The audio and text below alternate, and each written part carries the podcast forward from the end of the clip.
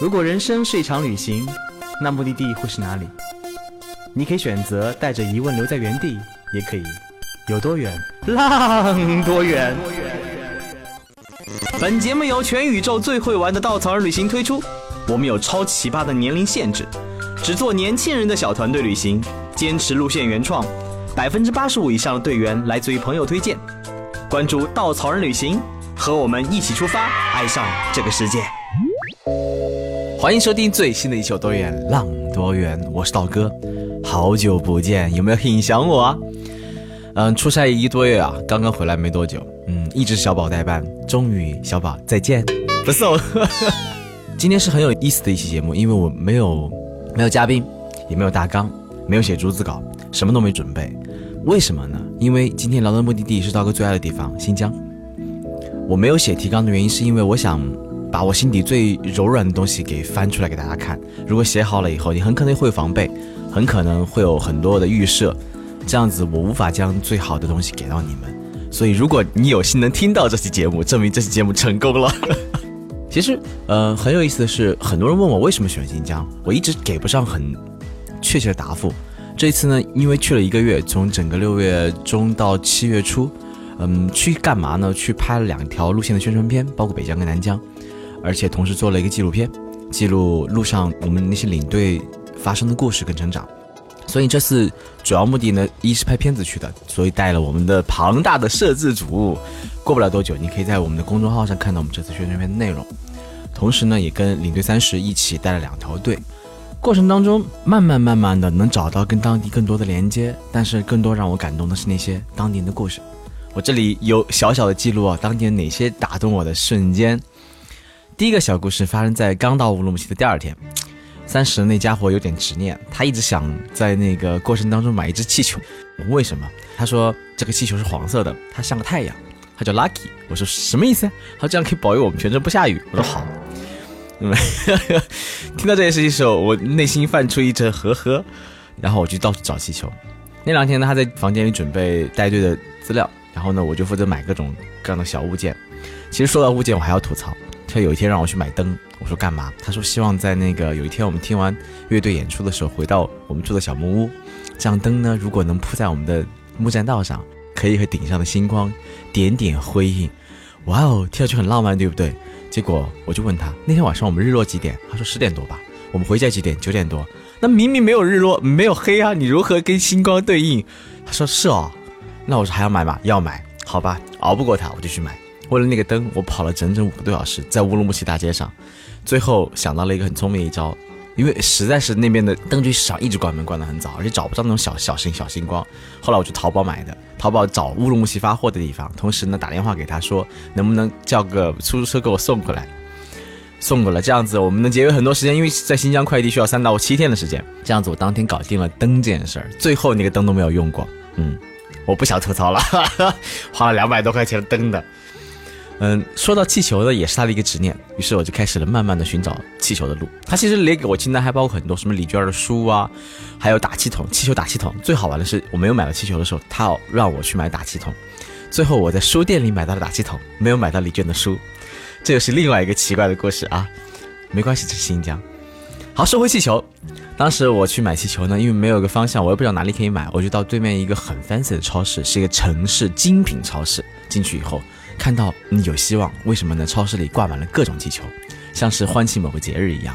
我就望着服务员说：“服务员，你顶上挂这个装饰的气球有卖的吗？”服务员看了我一眼，没有。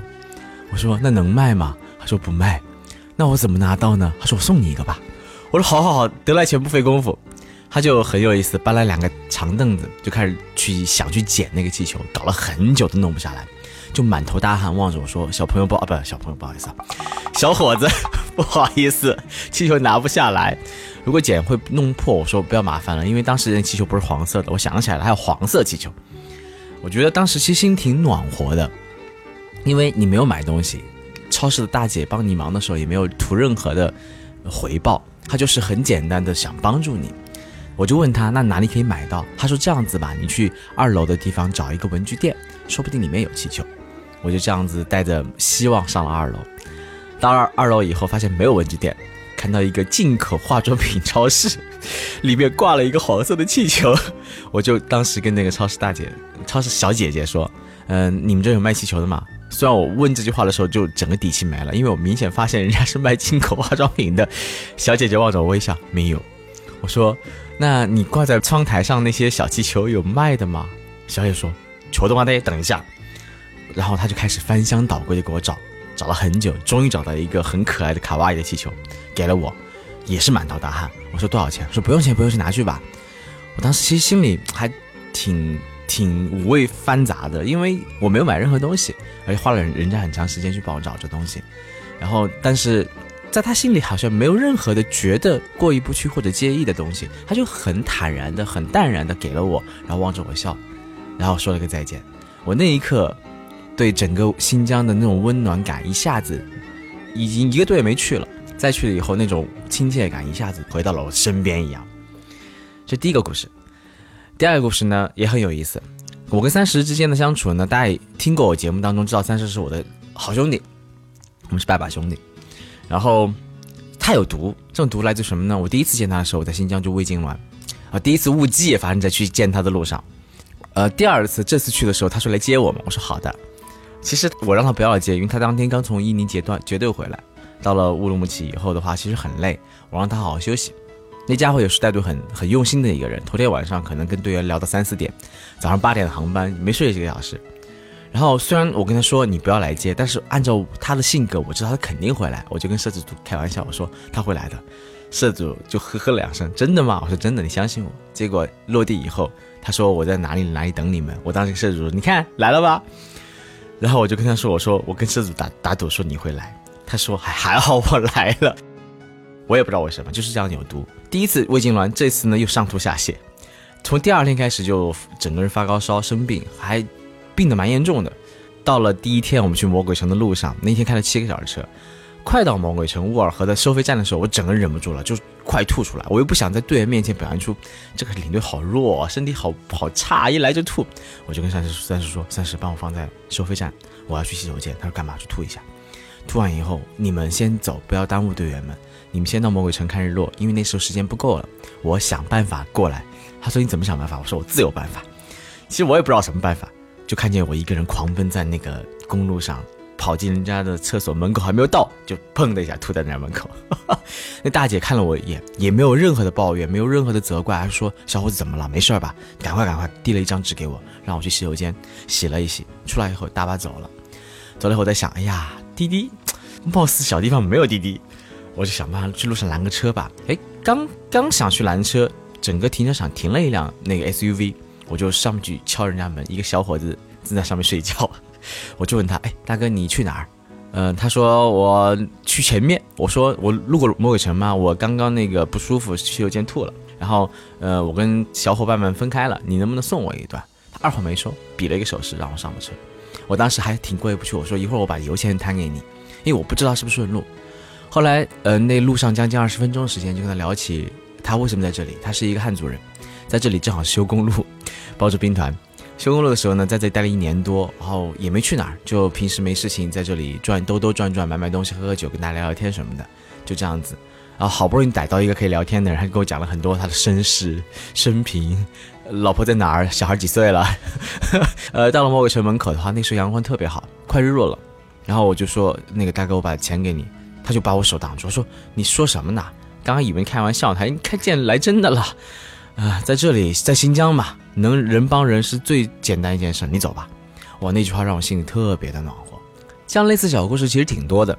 第三个故事呢，是在那个南疆，南疆带队第一天呢，我们去了一个书法室遗址。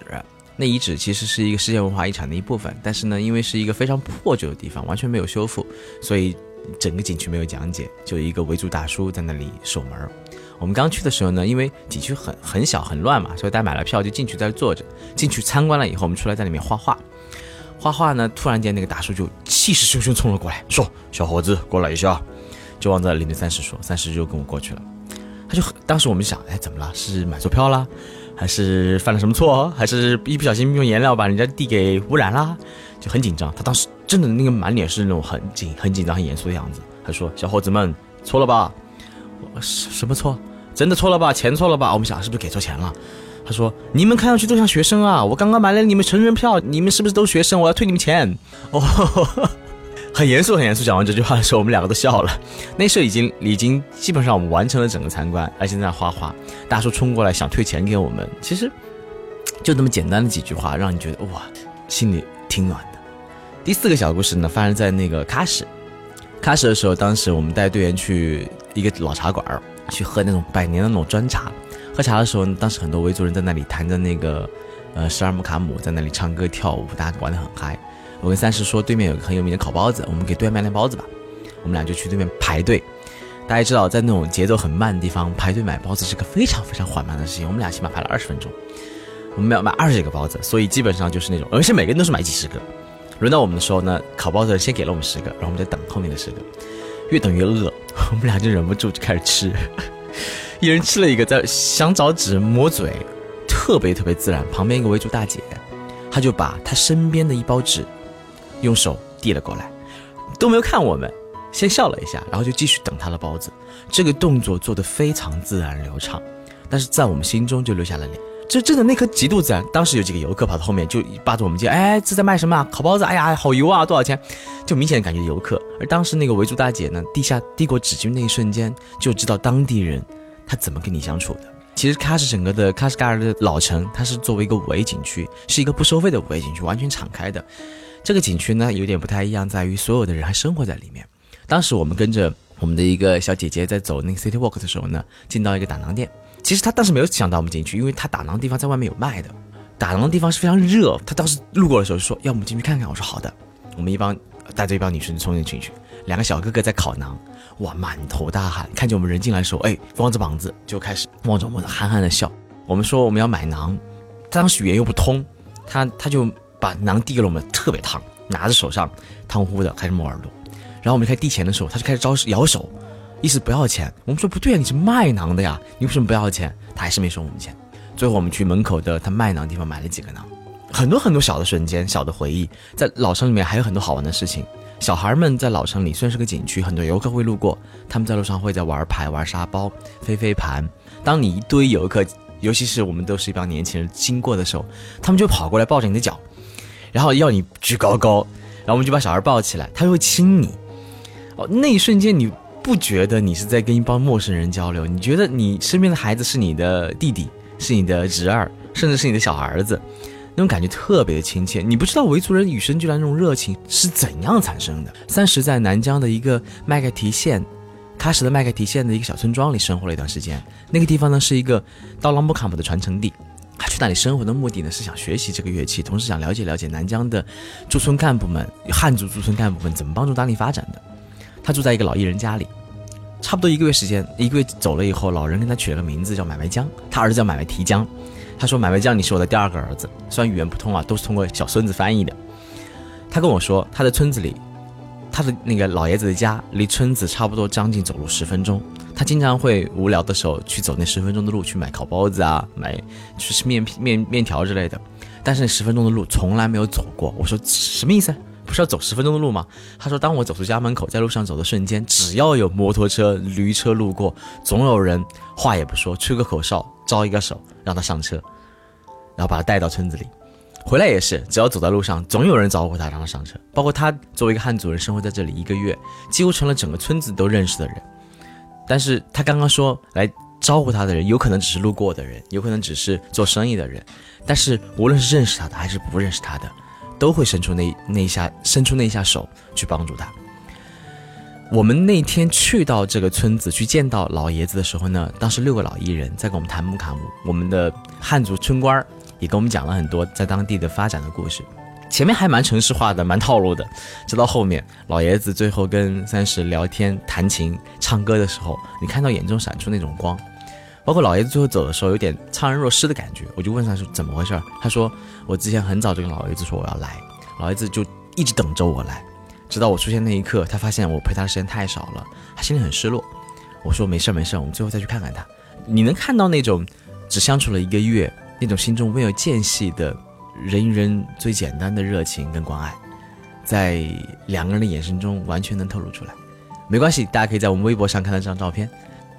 还有一个小故事发生在帕米尔高原上。南疆生活着很多很多民族啊，包括维吾尔族，还有塔吉克族。塔吉克族其实是欧罗巴后裔，所以他们长得非常的像欧洲人，整个鼻梁、面孔都很不一样。他们最擅长跳鹰舞，他们被称为鹰的后代。跳起鹰舞那瞬间，尤其吹着鹰笛，背景是雪山，那种感觉非常的自由。我们那次去塔吉克人家里家访，去他家里，我们在那个雪山背景下跟他们一起跳舞。后来我们剩有半个小时时间，我们跟队员说：“你们在村子里逛逛。”去看看这个村子，由于经济的发展、旅游的开发，它变成什么样子了？好，队员就开始走。后来有几个队员回来告诉我们一个小故事：他们走在一个小门口，看见一个当地小女孩，嗯，坐在门口，在那儿躺着吃东西。他们过去以后，小女孩就二话不说，拉着他们就往家里走。家里走的时候呢，他妈妈看见了，话也不通。他妈妈就做了一件事儿，把桌上的一个桌布掀开，上面全是吃的，就把他们安在桌上开始吃东西，就。双方就是笑吃东西，笑吃东西，整整二十分钟没有发生什么对话。最后走的时候，依依不舍的一个拥抱送你到家门口。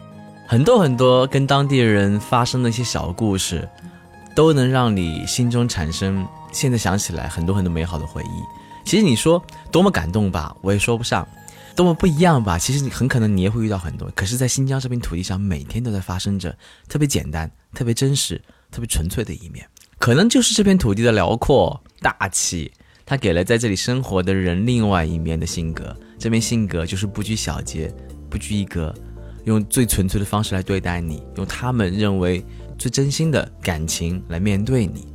所以这是新疆让我爱上的最重要的原因之一。其实还有很多很多小事儿，我们带队嘛，带队就会遇到各种各样的供应商。这次的供应商也让我觉得非常的有意思。呃，我跟过很多的司机大哥，这次在北疆呢是跟着一个汉族人，他叫杨哥；在南疆呢是跟着一个维族人叫阿哥。其实上次三十有来分享一个故事，讲的是他跟这个阿哥去年带完队以后，阿哥请所有队员去他家里吃饭。我第一次听说去所有队员去家里吃饭，哇，得多少钱？然后这次有幸跟了阿哥。呃，其实，在北疆的时候，那个汉杨哥也很有趣。第一天。我们到了一个服务区的时候，你想服务区嘛，往往司机大哥在服务区，要么有点佣金，要么有回扣，要么鼓励大家买点东西都有钱拿。结果我第一次遇到司机买了一个西瓜给我们吃，摊开来摆在桌上，然后所有队员说免费免费。我们说啊怎么会免费？其实后来才知道是他花钱买给大家的。包括杨哥也很有脾气。有一天那个三十嘛，比较稚嫩一点，可能在处理小事情上没有想那么多。有一天我们在家访的行程，他把家访跟去酒店的行程对调了。对调以后，其实我我当时没有意识到，我想对调很正常嘛，跟司机说司机有点生气，生气的时候一路上发脾气，一路上就没怎么理我们。我就问三十怎么回事儿，他说：“哎呀，估计没有哄好司机吧。”我说：“我说你这是你该做的事儿啊。”后来我才知道，呃，因为他对调行程导致我们多开六十公里路。第二天早上，我觉得我很过意不去，我就准备了两百块钱的油费给司机大哥。我说：“司机大哥，对不起，那个昨天是我们不好，没有想没有想好行程对调，对你造成困扰。”司机怎么都不收钱。他说，后来他就跟我说，昨天他跑，耍了小脾气。然后你能看到那种新疆北方汉族的那种刚烈跟直爽，那种当时可能有脾气就来，但是第二天就烟消云散，而且跟不计较得失，不计较利益。非常的让我觉得很不一样，而在到了南边跟阿哥相处更有趣。阿哥是一个维族人，特别爱干净，每天车上干干净净的。很有意思的是，我们行程当中会去到一个卡拉库勒湖，这景区特别有趣。为什么呢？我们先去了塔县，塔县是塔吉克族人建了一个景区，这景区有点像把整个塔县包了起来。塔县是一个贫困的县城，县城里面到处贴着标语，说哇，还有一把八十天摘掉脱皮的帽子，呃，然后全县举全县之力建区五 A 景区等等等等。那景区其实说实话有一点特别传统景区的样子，但是那个塔就是小姐姐跟我们讲解那小姐姐，非常的热情，那种热情让你觉得这是她的家，她陪伴我们每时每刻都都想把家里的所有美好。给到你，所以景区虽然比较无聊，但是呢，因为这个小姐姐给我们相处的方式，让我们对这当地的人有了很多的感官，很多不一样的感觉，就他们的热情也让你很打动你。但到了卡拉克鲁湖呢，是另外一个县城所管的，那个湖曾经不是景区，因为它背后是穆斯塔格峰，那个倒影非常漂亮。现在呢，把它圈了起来，湖的一面，你要掏四十五块钱进到里面，景区什么都没有修，里面尘土飞扬，而且一下过雨就泥泞的要死。很多人马在里面拉屎，也没人清理，然后一来就让你骑马，景区感觉非常的不好。但是呢，它是我们行程，我们行程里面含了这个点，所以我们要花钱进去带大家。其实我们网页上是没有写这行程的，只作为固定行程送给大家。当时我们说要停这里的时候，阿哥就不太开心。我们问他为什么，他说为什么去这么一个无聊的地方？还有前面明明湖边可以可以停，按照道理，其实整个国道上大巴车要随便停是是一个违章的事情，很有可能让司机造成困扰。但是呢，阿哥主动提出我要在旁边帮你们停，不要去那个坑人的景区，帮你们省点钱的时候，心中依然会泛起不一样的感受，觉得哇，司机实时帮你着想。因为大家知道，去到景区，尤其去到行程当中不含的景区，当然这个传统说法叫加点，但是因为我们是送给大家的，所以不算加点这一说法。正常的加点行程需要顾客自己付钱，司机往往可以拿到一些的回扣。所以这个点不在行程当中，司机是可以拿到部分钱返返给他的。但是阿哥那么简单的一句话，不要去，无聊。他希望把最好的一面呈现给大家。我们特别能理解司机大为了队员着想的样子，但是呢，因为还是那句话，停在路边不是很安全，而且不是很方便。我们希望每个队员能看到穆斯塔格峰跟卡拉库勒湖最好的一面，所以依然会带大家去那个景区。其实路上还有很多很多很有意思的供应商，尤其南疆，大家有听说过什么藏漂啊、什么丽漂啊、大漂啊等等，还有一帮人叫接江漂。很有趣的一点是呢，很少有人会留在北疆，都留在南疆。南疆是一个很包容、很有意思的地方，所以喀什这地方生活了很多很多不是新疆但生活在新疆的汉族人。我们在行程当中会遇到很多这样的人，包括我们在喀什老城安排了一个 City Walks，他是在这里开了一个文化公社的一个山西人。叫斑马，斑马姑娘，她是因为爱留在这片土地，当年也是因为喀什旅行的时候认识她的现在的男朋友，他们两个在这片土地相爱了，所以两个人决定留下来，做了一个公社。这公社本身他喜欢当地的文化，就开始钻研整个喀什的历史、建筑等等等等，所以带着我们去感受喀什。然后每次我们结团以后，都会在他的公社里泡上一整天，他也不跟我们多说，就给我们泡了几壶茶，切几个西瓜。然后我们享受这片土，享受这一方安静的角落。他就说这是稻草人的家，随时欢迎你们来。还有在沙漠里有个叫东哥的安徽汉子，留着一撮大胡子，特别帅气。他整个凭一己之力在那边建了一个叫 N 三九的小景点，带我们去到沙漠深处住在里面，特别能搞事儿的一个一个大哥。晚上安排了很多惊喜，最印象深刻的一段是他要求我们晚上不带任何灯光。不要带手机，跟他一起走进沙漠深处。而且他说的时候，你相信我，你闭上眼睛跟着我走，我不会让你有任何的危险。到了沙漠的顶端，他让我们所有人躺下，闭上眼睛，一分钟后睁开，去找到天上那颗属于你最喜欢的最亮的星星，然后记在你脑海里。后面还有很多很多惊喜，我就不透露了。一个看似粗犷、内心非常温柔的人，那天早上我跟他聊天，他就说他喜欢沙漠，他喜欢穿越。他喜欢的沙漠里没有人打扰，他喜欢那片浩瀚，喜欢沙漠晚上星空照耀下你内心那种渺小和纯粹。他喜欢把所有他认为的好给到更多的人，所以他坚持在这里困了好多年，他依然希望通过他的一己之力让更多人爱上这片土地。还有杨书记，在沙漠外的那麦克蒂县的一个村子的书记，他在这里生活了二十年。当年的大学生，本科大学生，嗯，响应国家号召来到这片地方支援，后来又因为。去年开始，希望整个一把手下的村里当村官儿，他就来到这个村子帮助村当村子发展。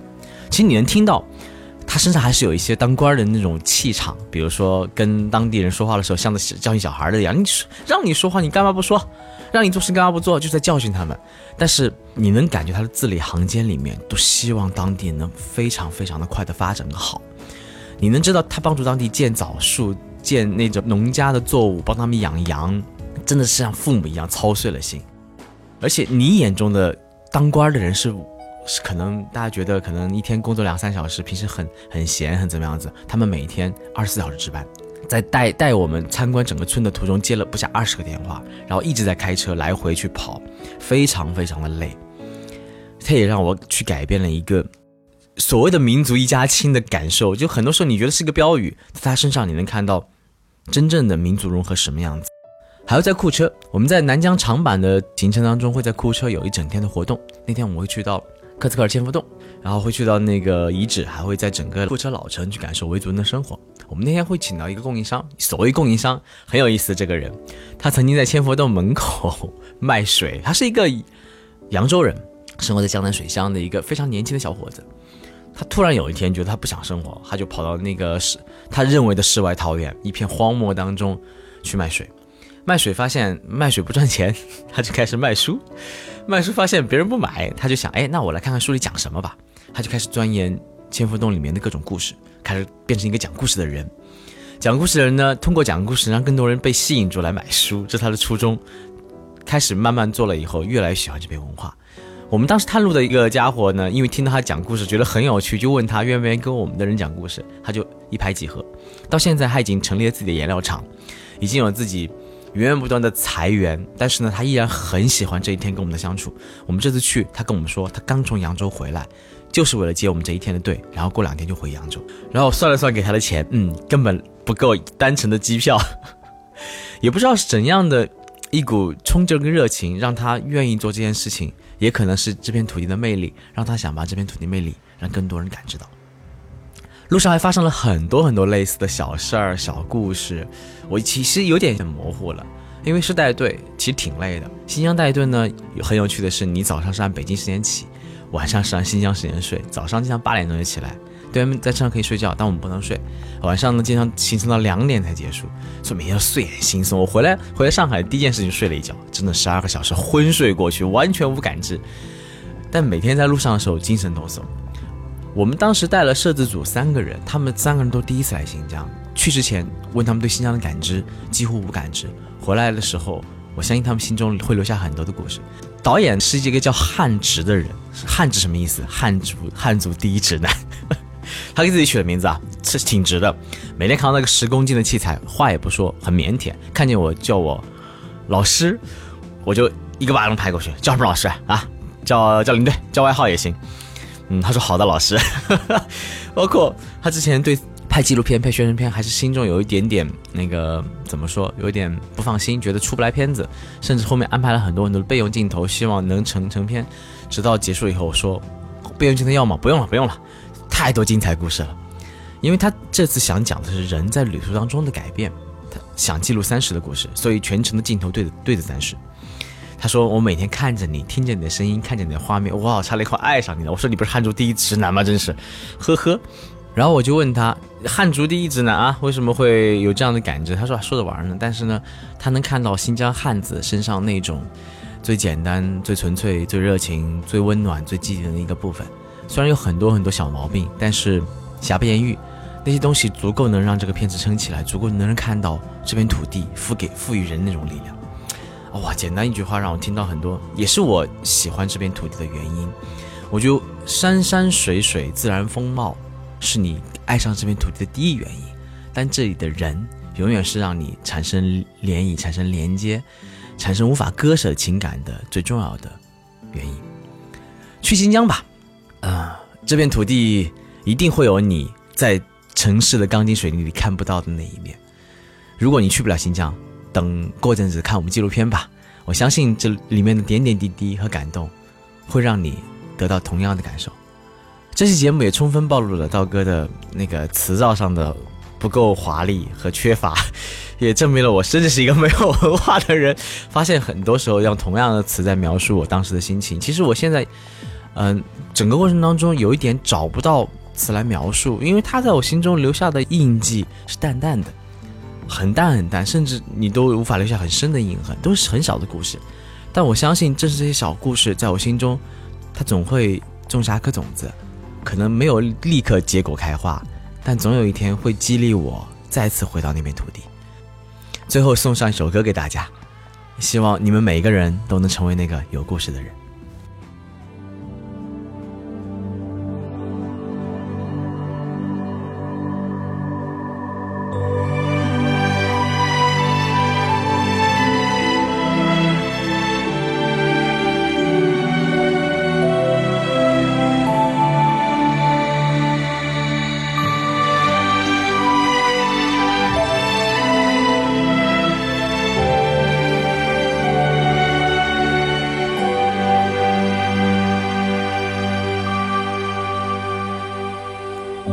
走着，忍着，醒着，想着，看爱情悄悄近了，冷的，暖的，甜的，苦的，在心里缠绕成河。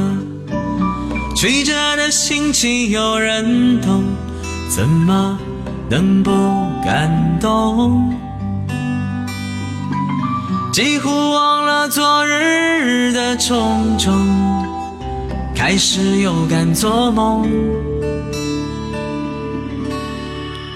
我决定不躲了，你决定不怕了，我们决定了，让爱像绿草原滋长着，天地辽阔，相遇多难得。都是有故事的人才听懂心里的歌。我决定不躲了，你决定不怕了。就算下一秒坎坷，这一秒是快乐的。曾经侥幸就非常值得。我要专注爱你，不想别的，没有忐忑。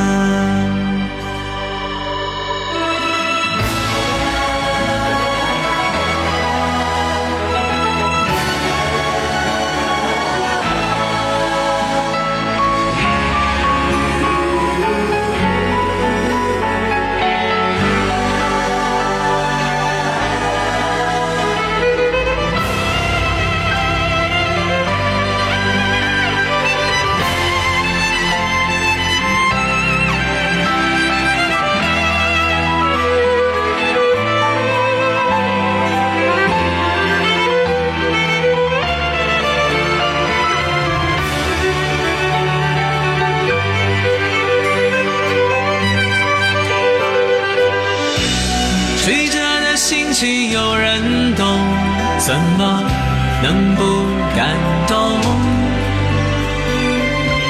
几乎忘了昨日的种种，开始又敢做梦。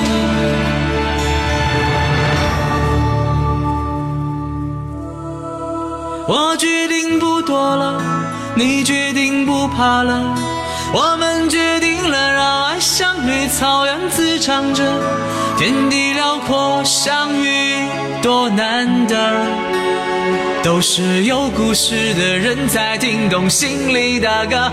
我决定不躲了，你决定不怕了，就算下一秒坎坷，这一秒是快乐的。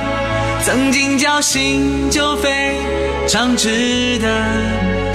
我要专注爱你，不想别的，没有。我决定不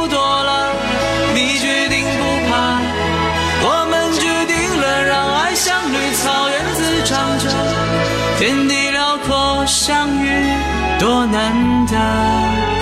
都是有故事的人才听懂心里的歌。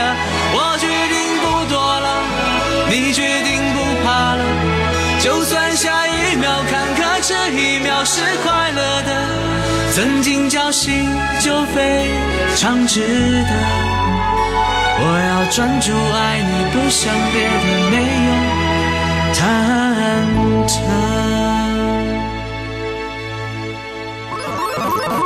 请搜索“稻草人旅行”，和我们德艺双馨、颜值出众的领队一起出发，爱上这个世界。